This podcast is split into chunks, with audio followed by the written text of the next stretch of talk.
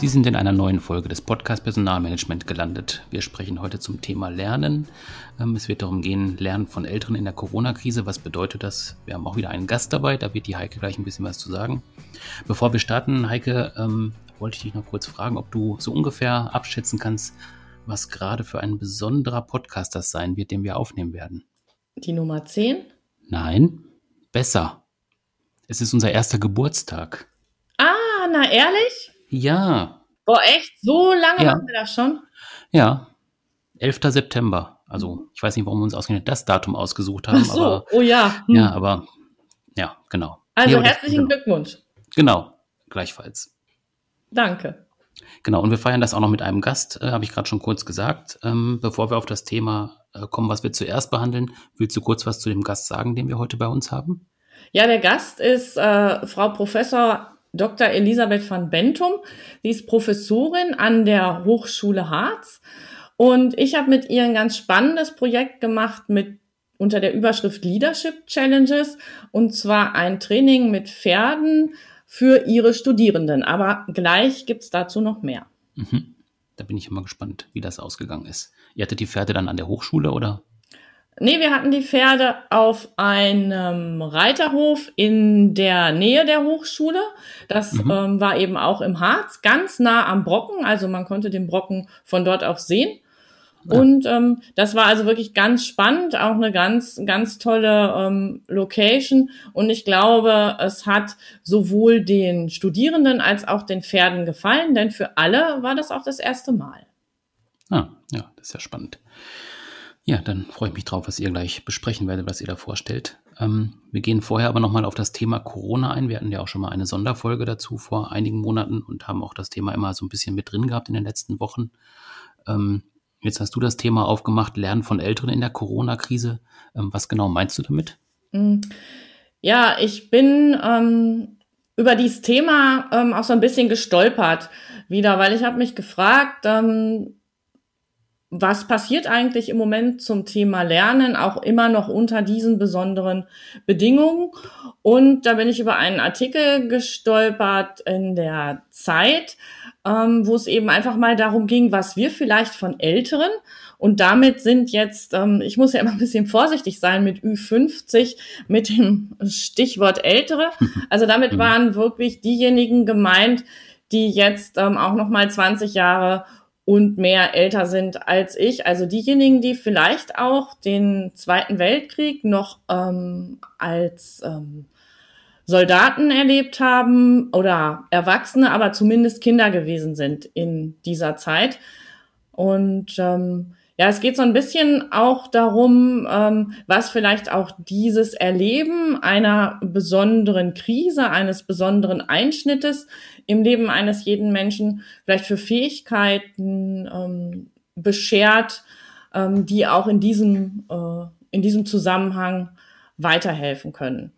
Weil wenn man so die allgemeine Diskussion verfolgt hat, ging es jetzt vielleicht immer eher darum, was ähm, kann man jetzt tun, ähm, was Technik angeht. Und dadurch, dass dieser Fokus so auf der Technik war und auf dem Thema Digitalisierung, ähm, hat man das immer eher ähm, bei jüngeren Menschen verortet. Also, dass die jetzt was haben, was wissen, ähm, was lehren können, ähm, von dem alle profitieren können. Und ich äh, fand diesen Gedanken sehr interessant, mal diese andere Perspektive einzunehmen, ähm, weil ich finde es auch ganz wichtig, Dinge aus verschiedenen Perspektiven zu beleuchten. Beantwortet Mhm. das deine Frage?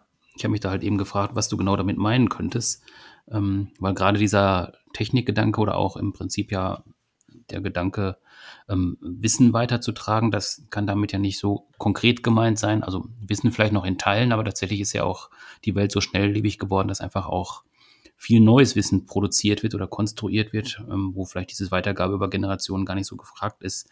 Das sind dann tatsächlich auch dann einfach wahrscheinlich bestimmte Eigenschaften oder bestimmte Haltungen der Arbeit gegenüber oder auch den Kunden oder der Gesellschaft gegenüber. Ja, genau. Ich, ich glaube einfach, dass ähm, wir alle ja schon seit, die meisten ja schon seit sie denken können, in einer Welt leben, wo einfach fast immer alles möglich ist, wo ähm, man unbegrenzt reisen kann, Ähm, zumindest wenn wir jetzt mal von Westeuropa und auch von, von, von Deutschland an sich ausgehen, wo man unbegrenzt, Entschuldigung, wo man unbegrenzt reisen kann, ähm, wo wir eigentlich keiner ganz ernsthaften äh, Gefahr ausgesetzt sind, wo vor allen Dingen irgendwie in, der, in den meisten Fällen unser Leben nicht so bedroht wird. Und ich denke, ähm, da sind wir gar nicht gewohnt mit, mit solchen Grenzerfahrungen wie der Tatsache, dass es da etwas gibt, was man nicht greifen kann, aber was auch durchaus für den einen oder anderen lebensbedrohlich sein kann. Mit dieser ganzen Unsicherheit. Wie entwickelt sich das? Wann wird eine Situation wieder wie vorher sein? Ähm, und auch ein bisschen mit der Begrenzung von Freiheit. Ähm, das sind wir alle gar nicht gewohnt. Und ähm, dann ist es eben ganz besonders wichtig oder kommen Fähigkeiten zum Tragen, die zum Beispiel auch mit, mit dem Thema Resilienz zu tun haben.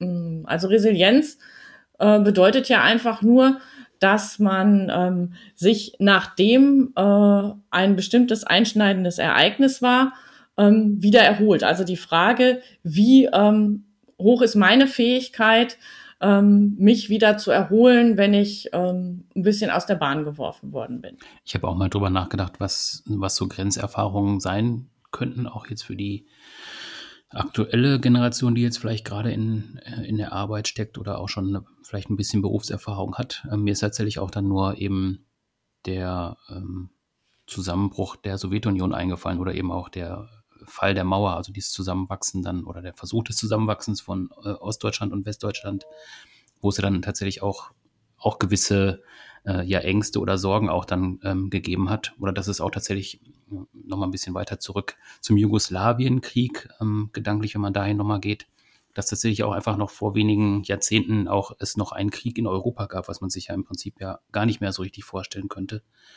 ähm, wo es ja dann auch ein bisschen um Existenzsorgen oder auch um ja, noch größere Sorgen eigentlich geht. Also das liegt schon alles ein bisschen weiter zurück, ähm, aber es gibt ja ab und zu halt diese Phasen und ich glaube, jetzt ist tatsächlich auch wieder so eine Phase, die einfach alle betrifft, ähm, gerade eben durch diese Corona-Krise, wo eben auch dann die Frage ist, wie kann man jetzt äh, generationenübergreifend auch einfach kommunizieren, wie kann man da vielleicht tatsächlich auch voneinander was lernen. Ich glaube, das ist dann auch so ein bisschen auch dieser Ansatz, von dem du gerade gesprochen hast, wenn ich das richtig verstanden habe. Genau, und einfach auch so ein ähm, Vertrauen in sich zu tragen, dass man einfach auch aus einer Situation, ähm, wo bestimmte Dinge schwierig sind oder vielleicht auch mal ein Mangel an irgendwas entsteht, ähm, dass man daraus aber trotzdem hervorgehen kann, vielleicht auch gestärkt hervorgehen kann. Und ähm, ja, ich gebe dir recht, es gab auch ein paar Grenzerfahrungen, aber wenn ich jetzt so ähm, an eben wirklich an Deutschland denke, ähm, war das ähm, also aus meiner Sicht nicht so nicht so tiefgreifend. Mhm. Weil ich einfach glaube, dass die Wirtschaft seitdem, ähm, also ich mich erinnern kann, noch nie auf diese Weise stillgestanden hat. Mhm. Ist vielleicht höchstens dann eine Frage der Perspektive, also auf mhm. welcher Seite der Mauer man das erlebt hat. Mhm. Ja. Genau, aber auch das ist ja, das muss man ja überlegen, das ist ja auch schon eine Generation her wieder, ne? Nee, jetzt hast du auch ähm, gerade davon gesprochen, ähm, dass es halt auch dann mehrere Generationen betrifft, so wie eben jetzt auch diese Generation, die vielleicht dann auch diesen Umsturz miterlebt hat. Ähm, du hast ja auch mit vielen verschiedenen Generationen zu tun bei deiner äh, täglichen Arbeit. Ähm, was nimmst du so wahr, wie die Leute äh, jetzt mit dieser Krise umgehen? Also gibt es da auch Unterschiede bei den äh, Generationen oder spürst du generell auch irgendwie Unsicherheiten oder oder eher auch das Gegenteil? Mm, also ich ähm, stelle dann eben, um nochmal den Blick auf die Älteren auch zu werfen als erstes, fest, dass die wirklich, also zumindest die, mit denen ich zu tun habe, ähm, oft eine größere Gelassenheit an den Tag legen zu diesem Thema und einfach versuchen, die Dinge mit etwas mehr ähm, Augenmaß zu betrachten wenn ich jetzt ganz ehrlich bin, könnte ich jetzt nicht sagen, diese oder jene Generation ähm, hat aus meiner Sicht mehr Schwierigkeiten mit dem Thema ähm, umzugehen. Für die Jüngeren ähm, stehen aus meiner Sicht oft mehr diese Themen im Vordergrund, dass Freiheit eingeschränkt wird. Also dass dieses Ich lebe einfach, wie ich will und Leben heißt vielleicht auch Spaß haben, Kontakte haben, Party machen, weil das ist ja auch das, ähm, was da passiert Mhm. Ähm, dass für die vielleicht das Thema ähm, Einschränkung der Freiheit deutlicher, ähm, deutlicher spürbar ist und das für die ähm, schwieriger ist. Was ich aber feststelle, ist, dass die Frage Umgang äh, mit der Situation sehr individuell ist und sehr individuell ähm, verschieden. Also wie Menschen ähm, mit dieser Sache zurechtkommen. Und das, was, äh, glaube ich, am, die meisten am stärksten beeinflusst, ist das Thema Unsicherheit, nämlich auch immer noch nicht genau sagen zu können, wann es ähm, einen Zustand wie vorher gibt. Also alle reden ja immer noch von äh, Normalität. Hm, also ich glaube auch, dass es einfach eine Frage von, von Lebenslagen ist und nicht so sehr von Alter. Also je nachdem, in welchem, mhm in welcher Lebenssituation man sich befindet, ist man halt mehr oder weniger betroffen. Das ist tatsächlich dann weniger eine Generationenfrage, wäre jetzt meine Einschätzung. Ja. Also ich habe das jetzt erlebt, wenn ich selber unterwegs war, jetzt auch wieder mit, äh, mit dem Zug in den letzten Wochen. Da gab es auch dann Situationen, wo der Zug dann einfach irgendwie auch nicht weitergefahren ist, weil es halt einen Unfall gab, äh, wo man früher gedacht hätte, da zumindest die Leute, die irgendwie im Businessumfeld unterwegs sind, die jetzt einen Termindruck haben, die würden da jetzt ausflippen. Das war aber tatsächlich halt überhaupt gar nicht. Die waren einfach alle gelassen geblieben und gesagt, dann warten wir eben. Also ich hätte halt vermutet, dass es einfach anders gewesen wäre, wenn, ähm, wenn wir jetzt nicht in dieser Krise ähm, stecken würden, die alles so ein bisschen runtergefahren hat. Das war zumindest so mein Eindruck, den ich da erlebt habe. Ja, ich glaube, wir haben vielleicht alle ein bisschen anderes Verhältnis zur Zeit entwickelt. Ich hatte dich ja gerade schon gefragt, ob äh, es tatsächlich auch Unterschiede gibt bei den Generationen, gerade auch ob Jüngere betroffen sind. Da hattest du schon ein bisschen was zu gesagt. Ähm, was ich noch äh, mitbekommen habe, gerade jetzt eben auch, wo das neue Semester wieder startet, ist eben, dass auch äh, ja die Hochschulen und die Studierenden einfach besonders betroffen sind, weil die Schüler in den Schulen dürfen ja schon wieder äh, in die Einrichtungen gehen. Äh, die Hochschulen sind aber vielfach noch gesperrt, also sowohl für die Studierenden als auch für das äh, Wissenschaftspersonal. Ähm, wenn wir jetzt nochmal an dein Projekt denken, äh, von dem du vorhin gesprochen hast, wo wir auch im zweiten Teil gleich nochmal drüber sprechen werden, das ist ja dann wahrscheinlich auch eine Sache, die so in der Art dann erstmal gar nicht hätte stattfinden können, wenn dann schon die Corona-Krise ähm, ausgebrochen wäre. Mm, ja und nein. Also ähm, es geht ja dann gleich darum, ähm, wie lernt man eigentlich Führung oder speziell Führung auch ähm, im Rahmen der Hochschule. Da wäre natürlich ähm, halt ein normaler, ist ja ein normaler Lehrbetrieb im Moment so nicht möglich. Was wir ja gemacht haben, ist, wir haben uns ähm, eben ja, wie gesagt, draußen, hauptsächlich draußen, beziehungsweise in einer Reithalle getroffen, um ein Training äh, mit Pferden durchzuführen unter der Überschrift Leadership Challenge. Und das wäre so unter bestimmten Auflagen und unter Einhaltung der Abstände und so weiter jetzt im Moment auch möglich. Aber ich glaube, so wie alles, ähm, wäre es auch ein bisschen anders. Von daher ist es auch ähm, schön, sich an dieses Projekt so zu erinnern, wie es war. Aber vor allen Dingen äh, freue ich mich auch gleich mit unserem Gast ähm, darüber zu sprechen, wie Studierende eigentlich Führung lernen und wie da so die Verknüpfung zur Praxis hergestellt wird. Denn das war ja genau auch die Zielsetzung oder ist die Zielsetzung dieses Projektes Leadership Challenge, wo eben die Studierenden als Pflichtveranstaltung in jedem ähm, einmal während des Studiums ähm, Persönlichkeitsentwicklung haben und da werden unterschiedliche Angebote gemacht. Das Training mit Pferden war ein Angebot neben einem Segelturn und neben einem Outdoor-Event mit Klettergarten. Also wo man wirklich an der Persönlichkeit arbeitet und Handlungskompetenz erwirbt, zusätzlich eben zu der theoretischen Kompetenz, die man in den klassischen Vorlesungen an der Hochschule bekommt.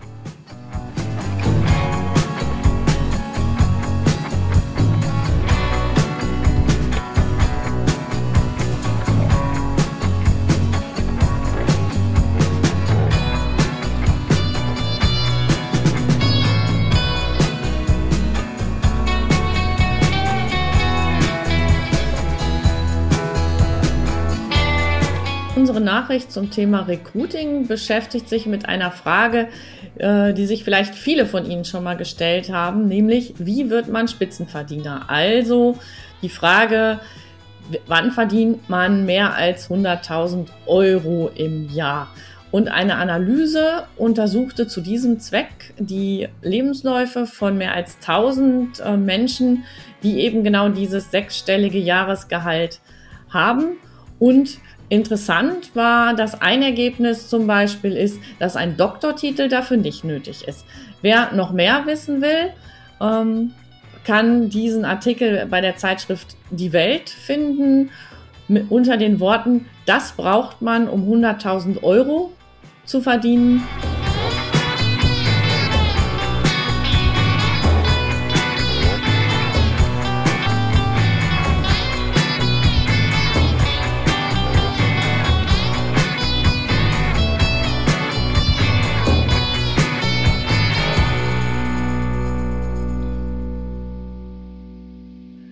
Zum zweiten Teil unseres Podcasts Lernen begrüße ich heute zum Thema Führung lernen einen Gast, Frau Elisabeth van Bentum von der Hochschule Harz.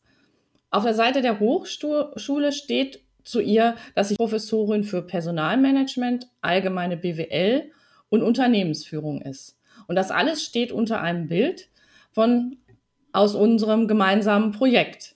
Auf dem Bild ist Ole zu sehen und Ole ist ein Fjordpferd und die beiden sind in einem sehr intensiven Austausch. Frau van Bentum, mögen Sie noch etwas ergänzen? Ich finde, Sie haben das ganz wunderbar eingeführt. Vielen Dank. Gut, dann kommen wir doch gleich ähm, zum Thema. Ähm, es geht um das Thema Führung lernen und ähm, da würde mich als erstes einfach mal interessieren, ähm, wie lernt Mann oder Frau heute eigentlich Führung? Also egal wie Führungskonzepte heißen, transaktional, patriarchalisch, delegativ, transformativ, charismatisch, Führung ist immer untrennbar verbunden mit konkreter Interaktion. Und Erlebnispädagogik ist heute deshalb ein integrativer Teil ganzheitlicher Bildungskonzepte.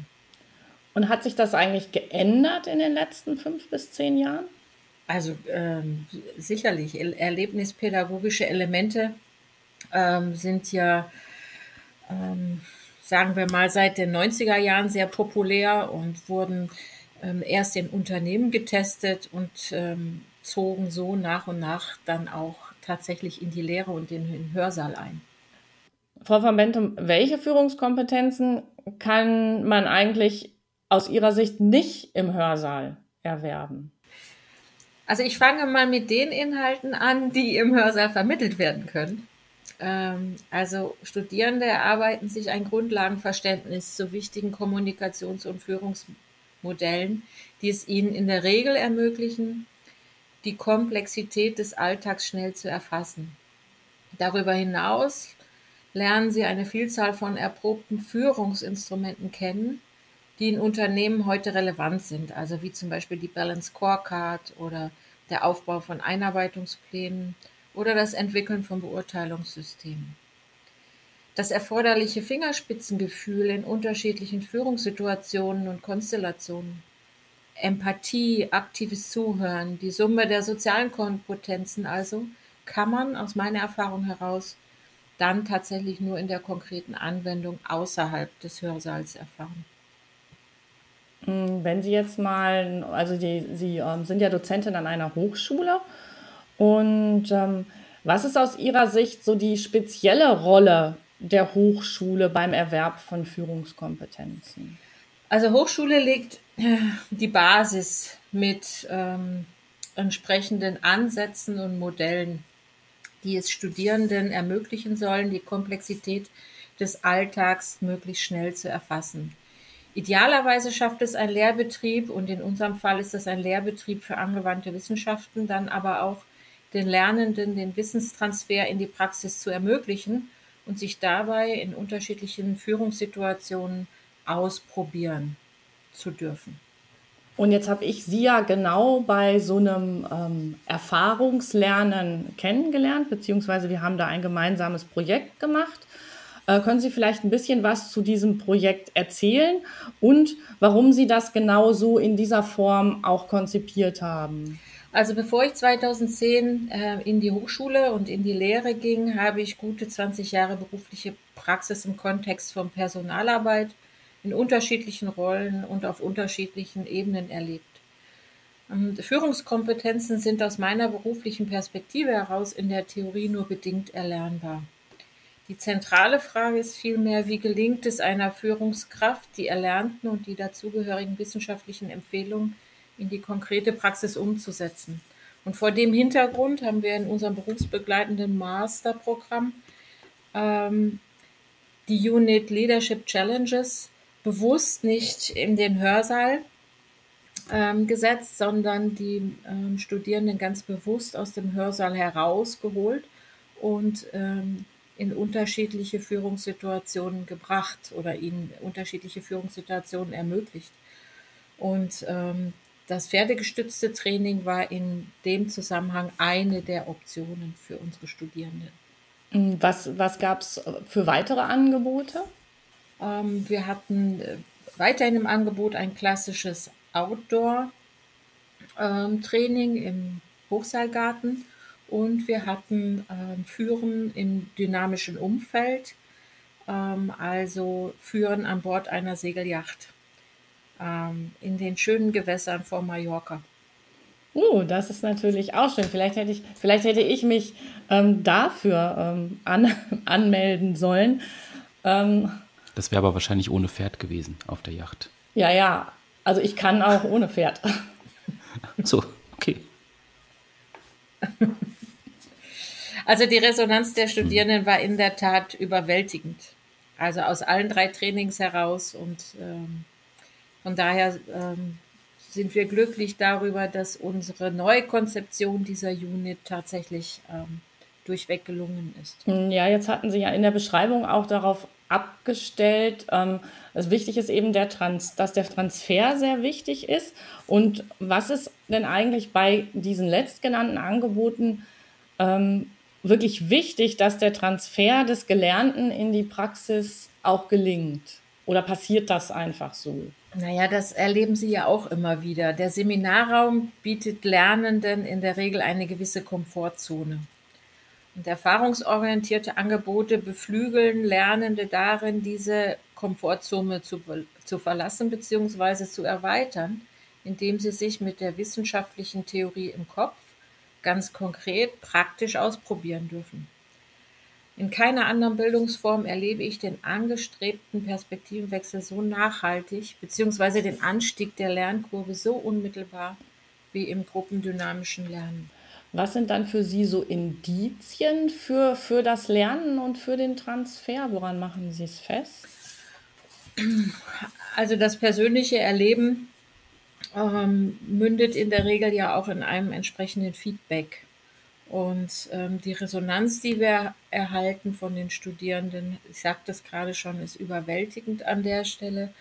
Und tatsächlich ähm, die Lernkurve, die wir beobachten können als Außenstehende in der Interaktion, ist enorm. Also von, ähm, sagen wir mal, wenig Empathie und wenig ähm, Kommunikationsstärke hin zu ähm, ganzheitlicher Kommunikation, zu aktivem Zuhören. Also das ist sehr deutlich wahrnehmbar.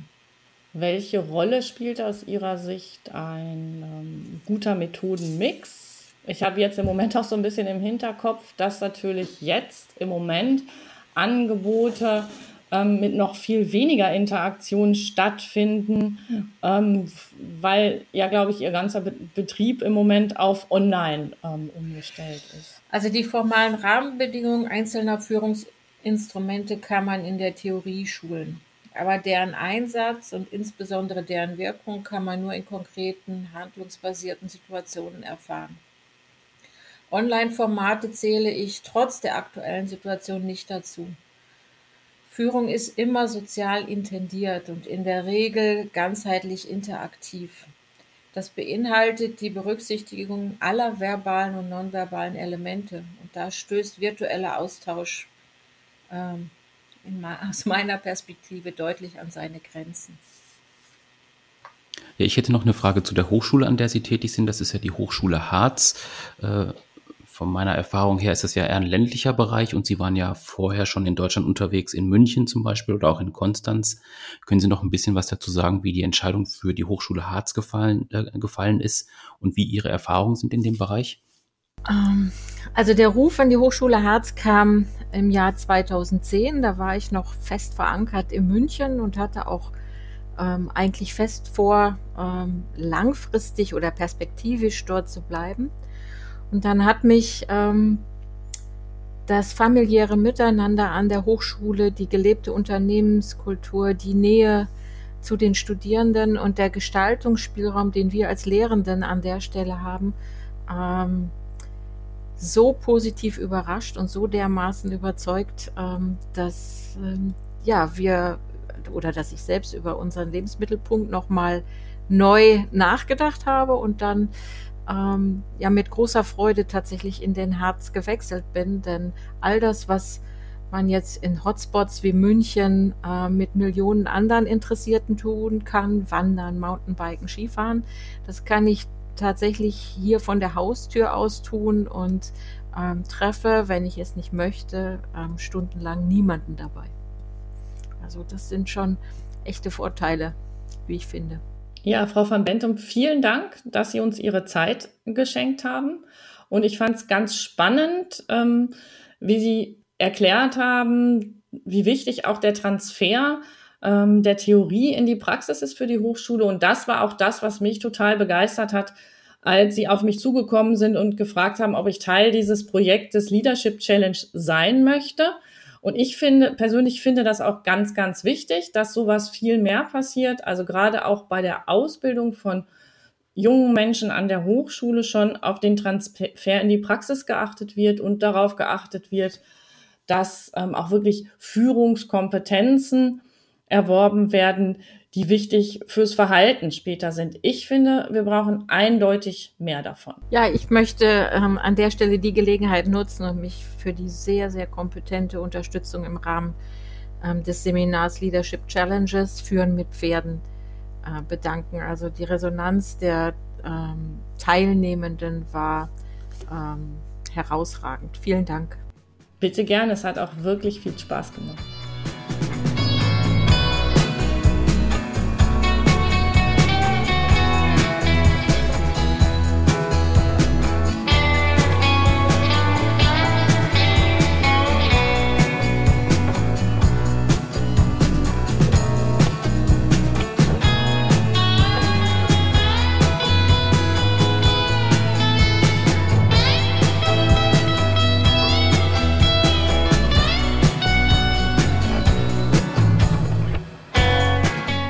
Als Nachricht zum Thema Führung habe ich heute einen ganz praktischen Tipp mitgebracht und zwar aus der Zeitschrift Impulse.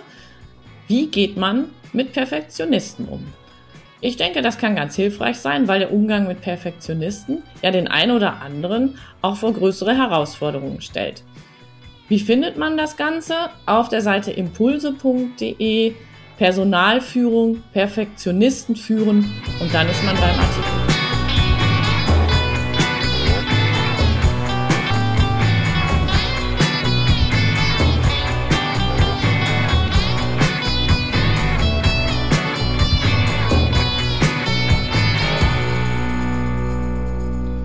Für den Abschluss des heutigen Podcasts wollen wir uns mit unseren ganz persönlichen Lernerfahrungen beschäftigen, weil so besondere Situationen wie die Corona-Krise oder aber auch die allgemeine Zunahme von Veränderungsdynamik äh, führen ja auch dazu, dass man manchmal auch ganz ungewollt Lernerfahrungen macht, also lernt, ob man will oder nicht. Und der Michael und ich wollen heute einfach mal einen Blick zurückwerfen auf das, was wir in den letzten Monaten gelernt haben, willentlich oder manchmal auch unwillentlich. Michael, dann mach du noch mal den Anfang. Ähm, ja, ich kann vielleicht direkt was erzählen aus dem aus der Zeit äh, Ende März, ähm, als die Corona-Krise ja tatsächlich so akut war, dass es auch einen Lockdown gegeben hat, dass man ja auch äh, Kontakt, äh, keinen Kontakt mehr aufnehmen durfte zu, ähm, zu bekannten Freunden oder Verwandten, außer es sind jetzt ganz enge Verwandte gewesen, die in dem eigenen Haushalt leben. Ähm, und ich ähm, bin ja ab und zu auch unterwegs für ähm, Volkshochschule zum Beispiel, ähm, wo ich dann auch Kurse gebe und da haben wir halt mit der VHS dann überlegt, wie können wir trotzdem noch die Menschen äh, erreichen, obwohl ja die VHS eigentlich ein Ort ist, wo man ähm, zusammen lernt. Also man kommt zusammen, um zu lernen, um auch gemeinsam was zu erreichen. Das ging natürlich dann jetzt nicht, weil die Distanz einfach dann da war.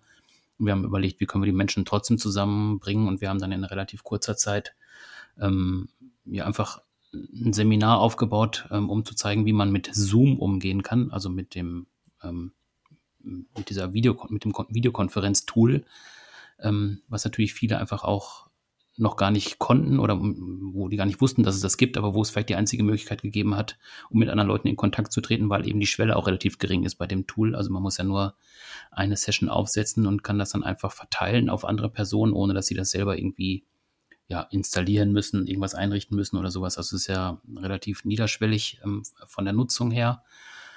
Ähm, und da haben wir halt dann diese Kurse angeboten und da habe ich eben gemerkt, ähm, dass sowohl hier die VHS vor Ort da sehr interessiert dran war, aber dann sich das auch sehr schnell rumgesprochen hat, so dass nachher alle Volkshochschulen im Umkreis das anbieten wollten.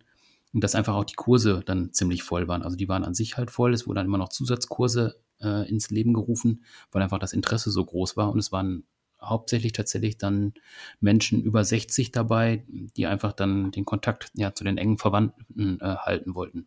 Also die hätten sich ja sonst wahrscheinlich nie an so ein Tool rangetraut, äh, waren jetzt aber darauf aus, das einfach zu lernen, äh, ja, um einfach weiterhin Kontakte pflegen zu können. Und da sind natürlich mit, mitunter ganz spannende Sachen auch gewesen. Also die Leute haben sich wirklich dann sehr engagiert, haben dann auch irgendwie gesagt, ähm, wir möchten das auch selber mal ausprobieren. Ich habe denen dann auch gesagt, sie können mich halt einfach auch nochmal nachträglich dann anrufen, was sie auch gemacht haben tatsächlich, was ich sonst auch äh, gar nicht mitbekomme. Selbst wenn ich es halt anbiete in Kursen, dass sie sich dann nochmal privat melden, aber die haben es einfach gemacht, weil die einfach ja einfach wirklich diesen, äh, diesen Willen hatten, das zu lernen, um das auch anwenden zu können. Und zu einigen habe ich halt immer noch Kontakt, die sich immer noch dann irgendwie freuen oder die immer noch mal sagen, ja, danke, dass mir das damals gezeigt haben. Das war wirklich spannend, ähm, das zu lernen. Und ja, da hat man irgendwie so ein ganz neues Lernpotenzial irgendwie aktiviert bei den Leuten, was, was so wahrscheinlich einfach gar nicht aktiviert worden wäre, eben durch diese, durch diese Krise im Prinzip. Ja, das ist sehr ähnlich zu, zu einer Erfahrung, die mir auch nochmal so bewusst geworden ist und vor allem ist einfach so sehr plastisch gewesen, dass Druck Lernen beschleunigt. Ne, das mhm. hat man immer schon mal irgendwie so ähm, gedacht oder vielleicht auch schon mal selber erlebt, aber ich glaube, in, in dieser geballten Form wie in der letzten Zeit einfach nicht. Und dass eben auch diese ganzen äh, man müsste mal Themen jetzt auf mal umgesetzt werden konnten. Das fängt an damit, dass ähm, Unternehmen ja irre schnell Homeoffice-Lösungen gestaltet haben. Wo hinterher vielleicht nochmal nachjustiert werden musste, keine Frage, aber es ging rasend schnell.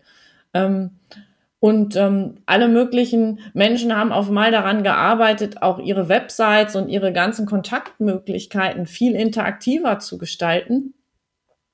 Und ähm, ich unter anderem auch, ähm, um einfach damit mit, ähm, mit der Zeit so ein bisschen Schritt zu halten. Also man hat angefangen, sich auch viel mehr noch zu engagieren und auch Social Media noch sehr viel stärker auch für sich zu entdecken, ähm, auch beruflich als eine Möglichkeit in Kontakt zu sein und vor allen Dingen für alle Freiberufler auch so als eine Möglichkeit auch Akquise zu machen, was einem sonst gar nicht, ähm, vielleicht gar nicht so bewusst war, beziehungsweise man hatte mal gedacht, ja, hm, da müsste ich mich mal drum kümmern, aber auch eben ein man müsste mal Thema.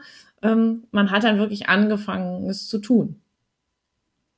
Mhm, genau, und das ist bei mir im Prinzip so in doppelter Weise gewesen. Also einmal eben ähm, das Kontaktieren von Kunden oder von Partnern über diese Tools, ähm, das, das hinzubekommen und gleichzeitig eben auch äh, das Wissen, diese Tools zu benutzen oder zu verarbeiten, halt zu vermitteln, auch an Kunden. Das war halt im Prinzip so ein doppeltes Thema, was sich dadurch ergeben hat.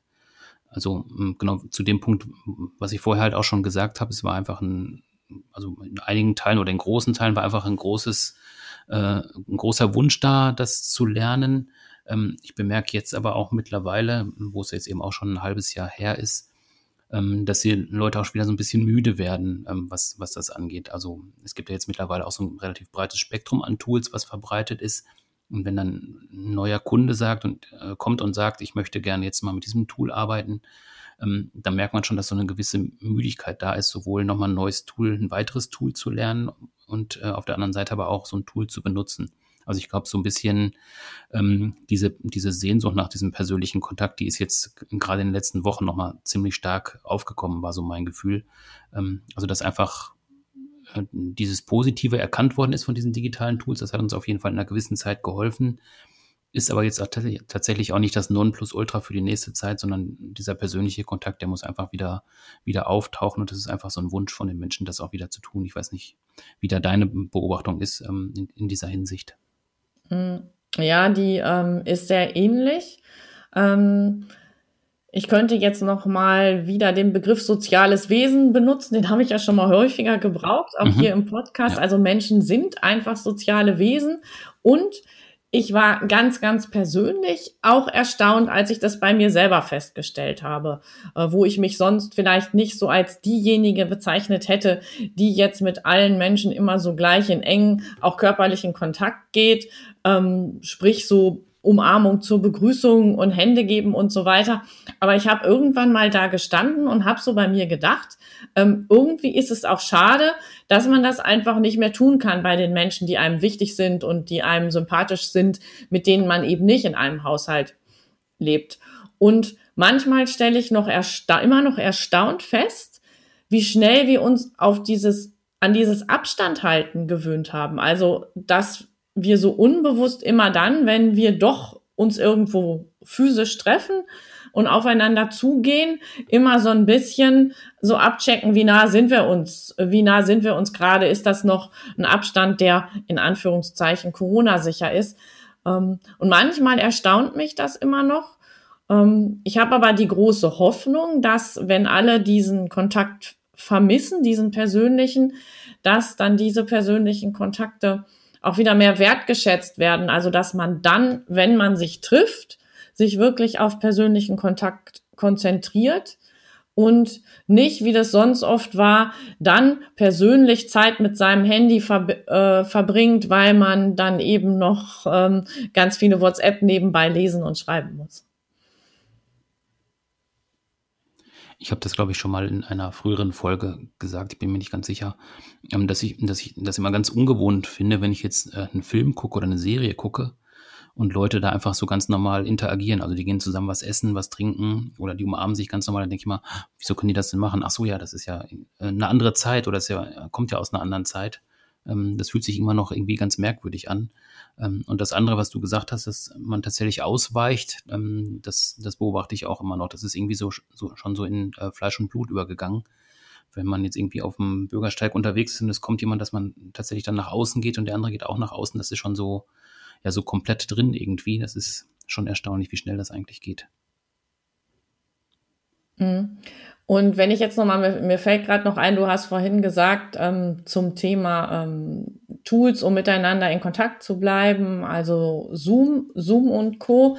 Da habe ich auch noch so ein ganz frisches Learning zum Thema Pausen. Also dass ähm, Pausen sind ja generell oft nicht gut auszuhalten. Also wenn Pausen im Gespräch entstehen, vor allen Dingen, wenn man für die Gesprächsführung verantwortlich ist. Und ich habe jetzt gerade noch mal erlebt, dass es gerade, wenn man in einem Online-Meeting oder in einem Live-Online-Training eben der Host oder Moderator ist, dass auch gerade dann diese Pausen schwer auszuhalten sind. Ähm, die Teilnehmer, die aber oft brauchen. Und ähm, das ist mir ähm, gerade gestern äh, bei einem Live-Online-Training mal ganz, ganz stark bewusst geworden. Also auch diese Zeit zu lassen, die man ja sonst in einer Live-Situation auch lassen würde. Aber also ich finde, sie ist noch schwieriger auszuhalten. Ähm, ja. Ja, ich glaube, das ist dann auch noch eine ähm, neue Aufgabe für einen Moderator, ähm, sich damit zu beschäftigen. Also irgendwie sich selbst so einen Mechanismus ähm, zu schaffen, wo er weiterhin Rückmeldung bekommt. Ich habe das auch erlebt. Ähm, ich habe bei einem ähm, bei einer Tagesveranstaltung, die ist dann im äh, oder wurde im virtuellen Raum veranstaltet, wo es zwar schon Avatare dann irgendwie gibt, aber tatsächlich auch keine Rückmeldung. Also man kann zwar so ein ähm, ja so ein virtuelles Klatschen könnte man einspielen, aber du siehst nicht, wie Leute auf das reagieren, was gerade passiert, wenn du äh, eine Frage stellst an jemanden Du siehst nicht, ob äh, jemand das irgendwie gut findet oder schlecht findet, ob jemand irgendwie sich räuspert oder sowas. Also diese kompletten Rückmeldungen, die fehlen einfach komplett. Und ich glaube, das ist auch nochmal so eine Aufgabe, die dann auf ähm, Moderatoren zukommt oder eben auch auf äh, Trainer zukommt, dass man einfach sich da in diesem virtuellen Raum, wo es einfach keine persönlichen Rückmeldungen in der Art gibt, ähm, sich da auch nochmal irgendwie einfach Tools ähm, besorgt oder Tools entwickelt, um diese Rückmeldungen zu bekommen. Also vielleicht häufiger nochmal zurückzufragen äh, vielleicht Votings einzubauen oder sonst irgendwas. Also dass da auf jeden Fall eine Interaktion da ist, um diese Rückmeldung einfach zu bekommen. Ja, ähm, das, das ist richtig und das ist natürlich bei, bei, bei Live-Trainings und Workshops, wie sie ja auch schon wieder möglich sind unter bestimmten Bedingungen, ähm, viel einfacher. Ähm, wenn ich jetzt überhaupt noch mal so dran denke, ähm, wieder live sein, Trainings und Workshops machen, ähm, habe ich in den letzten Wochen die Erfahrung gesammelt, dass wir uns, glaube ich, auch wirklich auf Dauer darauf einrichten müssen, dass wir äh, dafür auch immer so flexibel gestaltbare Hybridmöglichkeiten, sage ich jetzt mal, anbieten. Ähm, ich will das mal an einem Beispiel festmachen. Ich hatte jetzt ein Projekt, ähm, wo es um das Thema Leitbildentwicklung und Prozessanalyse ging. Und ähm, es waren Live-Workshops. Jetzt trug es sich aber zu, dass ähm, dann am Tag vorm Workshop ähm, jemand ähm, nicht direkt selber, sondern eine Kontaktperson von diesem jemand und davon jemand einen positiven Corona-Test hatte. Und dann ist natürlich die Frage, was machen, was, was macht man? Was macht man mit dem Thema? Und dann war da jetzt ähm, die Lösung, ähm, diejenige ähm, eben zu Hause zu belassen, weil auch ähm, die anderen Teilnehmenden so ein bisschen, ähm, zum Teil ein bisschen Schwierigkeiten mit der Tatsache hatten, ja, man hätte jetzt auch sagen können, alle dann mit Mundschutz und so weiter. Aber es gab trotzdem Bedenken und dann hat man diese Person eben äh, per Zoom in diesem Fall auch zugeschaltet. Ähm, eine Variante, sicherlich ähm, auch mit einer ganzen Reihe Schwierigkeiten. Eine andere Variante, die sich dann drei Wochen später ereignete, weil jemand aus einem Urlaubsgebiet zurückgekommen war, das jetzt relativ direkt vorm Workshop doch doch zum Risikogebiet erklärt wurde. Ähm, der ist dann einfach zu Hause geblieben und hat Workshop-Aufgaben von zu Hause bearbeitet und so, dass wir die ähm, Erkenntnisse dann so integriert haben ähm, in das, was dort erarbeitet worden ist ja, also ich glaube einfach, ähm, wir werden da immer uns mit der Situation auseinandersetzen müssen, dass es einfach kurzfristig so sein kann, dass Konzepte angepasst und umgestellt werden müssen. Weiß nicht, wie siehst du das? Ja, ich glaube, das äh, wird vor allem auch nochmal eine Aufgabe werden für ähm, für das Personalwesen, also tatsächlich auch sich da nochmal umzustellen, weil ich glaube, dass je nachdem, ob man das jetzt im äh, realen Umfeld macht oder ob man das eben im virtuellen Umfeld macht, werden einfach andere Fähigkeiten ähm, benötigt. Und ich glaube, das wird auch nochmal ein Thema sein, wenn es nachher dann tatsächlich auch wieder sich vielleicht in die in Richtung Normalisierung bewegt. Ähm, wir haben jetzt halt zum Beispiel, wenn ich jetzt an, äh, an das Thema Service denke, wir haben jetzt einfach tatsächlich auch die Situation, dass wir gesehen haben, die digitalen Kanäle funktionieren ganz gut. Also äh, sowohl Kundenkontakt als auch Kundenakquise oder Weiterbildung. Das funktioniert alles über, äh, funktioniert auch über Tools äh, wie Zoom zum Beispiel. Hm, aber man erreicht tatsächlich auch nicht alle damit. Also ich könnte mir schon vorstellen, dass es dann demnächst auch so eine Spezialisierung äh, gibt äh, in dem Bereich. Gehe ich mehr in diesen Präsenzbereich oder in den Digitalbereich und ähm, ja, beide beide Kanäle werden nachher auch gleichberechtigt nebeneinander sein. Ähm, es gab ja immer schon auch Weiterbildungsangebote jetzt im digitalen Bereich, die sind aber ja praktisch nie angenommen worden, weil sich das andere einfach so etabliert hatte. Ich glaube, da wird es auf jeden Fall weiterhin nebeneinander geben und wie gesagt, da müssen halt die Fähigkeiten sich auch ein bisschen anpassen. Ähm, das betrifft auch so ein bisschen den Bereich Moderation, den ich gerade schon erwähnt habe. Ähm, ich hatte heute Morgen auch noch eine, eine Session, wo auch so ein bisschen darüber diskutiert wurde wo es dann nachher hieß, äh, man müsste eigentlich so einen Job in Unternehmen schaffen wie so ein äh, Digital Conference Manager. Also einfach jemand, der, der es versteht, Sachen ähm, virtuell oder digital einfach zu moderieren, weil das in vielen Unternehmen einfach fehlt. Das macht dann jetzt irgendjemand, der da gerade irgendwie ähm, aus dem Marketing vielleicht kommt oder der einfach irgendwie mit der Technik zurechtkommt, wo aber oft einfach dann vielleicht auch das Didaktische einfach fehlt oder auch dieses, dieses Moderieren dann einfach nicht so richtig funktioniert. Ähm, fand ich jetzt eine spannende Idee, ähm, so jemanden da zu haben oder auch jemanden, der sich einfach mit allen Themen der Pandemie auseinandersetzt. Also so ein Digital Pandemic Manager kam dann als, äh, als Schlagwort auf. Fand ich auch ganz spannend vom Ansatz, der einfach dann nochmal überlegt, was ist denn jetzt äh, die Auswirkung von dieser Pandemie und was müssen wir dann reagieren äh, oder wie müssen wir reagieren im digitalen, im Präsenzumfeld oder auch dann eben in diesen Hybridlösungen, so wie du das dann eben gesagt hast. Ja, spannende Themen und ich finde auch spannende ähm, Betätigungsfelder. Ähm, ja. ja.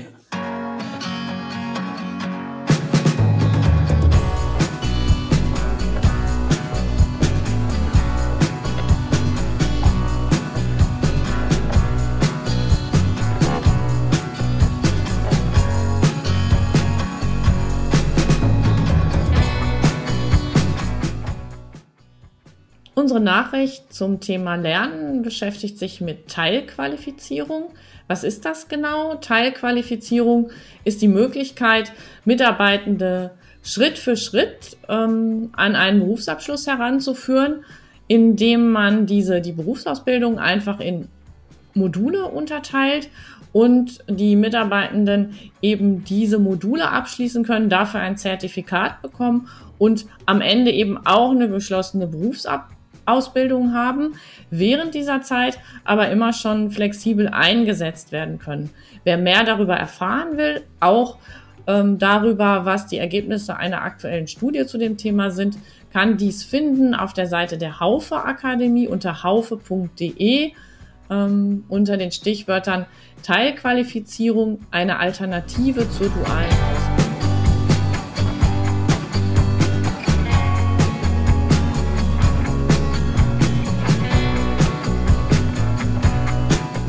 Das war unsere Folge zum Schwerpunkt Lernen. Ähm, beim nächsten Mal wird es wieder um das Thema Führung gehen. Ähm, weißt du schon, was du da machen möchtest, Heike? Ja, ich habe mir überlegt, wir könnten mal sprechen über das Thema Frauen in Führungspositionen und in diesem Zusammenhang auch über das Thema Führen in Teilzeit, manchmal auch Shared Leadership genannt und über eine Sache, die aus meiner Sicht sehr neu noch ist, über das sogenannte Downshifting. Das heißt, ähm, Verringerung der Arbeitszeit oder auch wirklich Karriererückschritt. Ähm, ich glaube, das sind ein paar ganz interessante Themen, die sich so in der neueren Zeit einfach entwickelt haben. Gut, ich glaube, für heute haben wir es dann soweit. Dann können wir mal gucken, ob wir doch noch irgendwo ein Stückchen Kuchen finden zu unserem ersten Geburtstag des Podcasts. Sonst müssen wir es mal zusammen nachholen. Genau, oder ich mache mir jetzt noch ein Fläschchen Sekt auf, das wäre doch was. Oh, das ist auch nicht schlecht. Wie lange brauche ich von hier aus bis zu dir? Mm, anderthalb Stunden, glaube ich. Ach, so lange, hm, okay. Also wir holen hm. das auf jeden Fall nach. Ja, guter Plan. Okay, dann bis zum nächsten Mal. Ja, tschüss. Tschüss.